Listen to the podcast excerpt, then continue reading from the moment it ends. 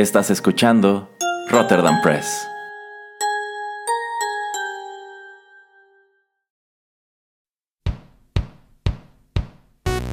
Esto es Rotterdam Chips, pedacitos de nuestra biblioteca que compartimos contigo.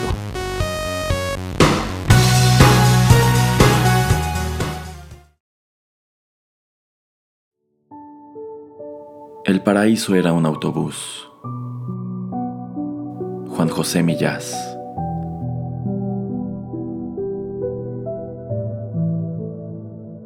Del libro Cuentos de adúlteros desorientados. 2003.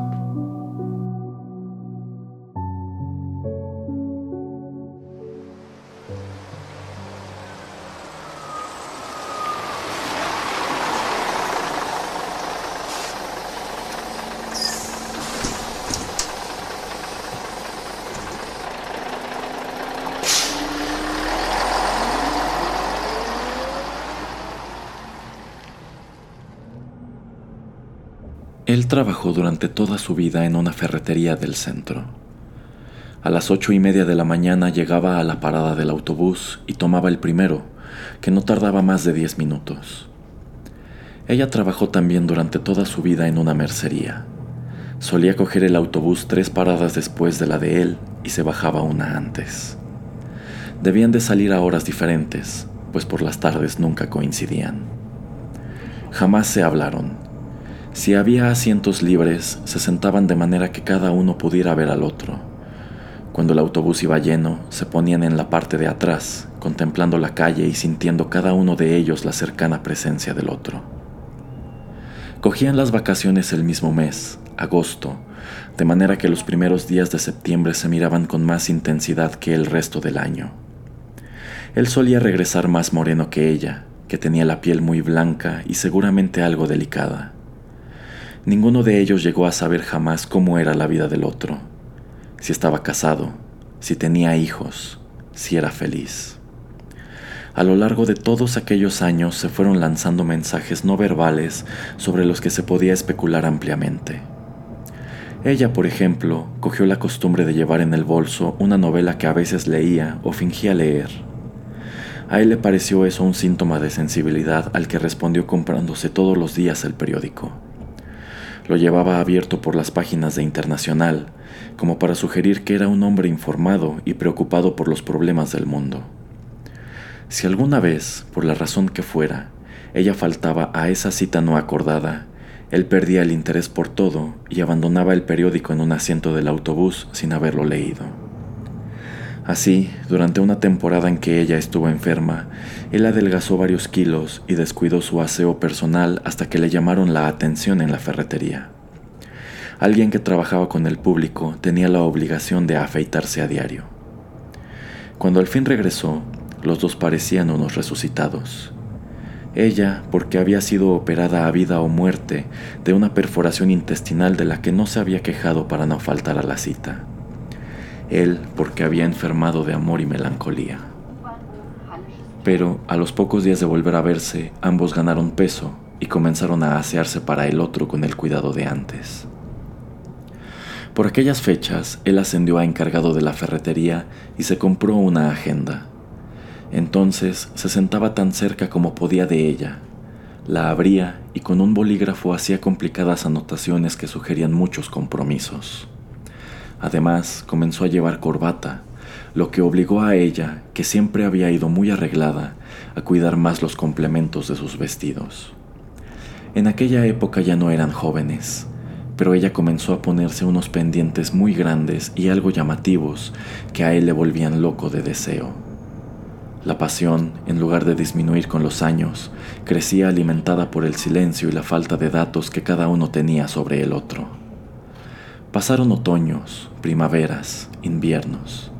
A veces llovía y el viento aplastaba las gotas de lluvia contra los cristales del autobús, difuminando el paisaje urbano. Entonces él imaginaba que el autobús era la casa de los dos. Había hecho unas divisiones imaginarias para colocar la cocina, el dormitorio de ellos, el cuarto de baño, e imaginaba una vida feliz Ellos vivían en el autobús, que no paraba de dar vueltas alrededor de la ciudad, y la lluvia o la niebla los protegían de las miradas de los de afuera. No había navidades, ni veranos, ni semanas santas. Todo el tiempo llovía y ellos viajaban solos, eternamente, sin hablarse, sin saber nada de sí mismos, abrazados. Así fueron haciéndose mayores, envejeciendo sin dejar de mirarse, y cuanto más mayores eran, más se amaban, y cuanto más se amaban, más dificultades tenían para acercarse el uno al otro. Y un día a él le dijeron que tenía que jubilarse y no lo entendió, pero de todas formas le hicieron los papeles y le rogaron que no volviera por la ferretería. Durante algún tiempo siguió tomando el autobús a la hora de siempre, hasta que llegó al punto de no poder justificar frente a su mujer esas raras salidas. De todos modos, a los pocos meses también ella se jubiló y el autobús dejó de ser su casa. Ambos fueron languideciéndose por separado. Él murió a los tres años de jubilarse y ella murió unos meses después. Casualmente fueron enterrados en dos nichos contiguos, donde seguramente cada uno siente la cercanía del otro y sueñan que el paraíso es un autobús sin paradas.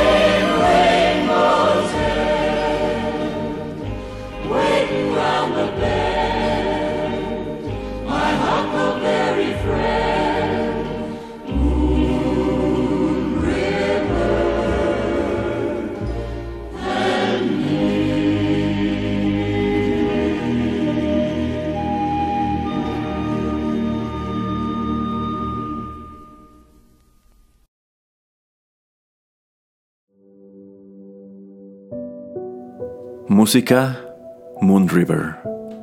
Escrita por Henry Mancini y Johnny Mercer para la banda sonora de Breakfast at Tiffany's, 1961.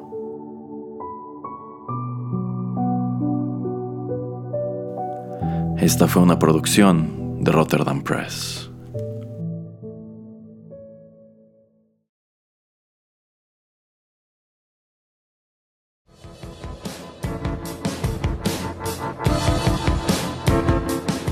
Estás escuchando Rotterdam Press.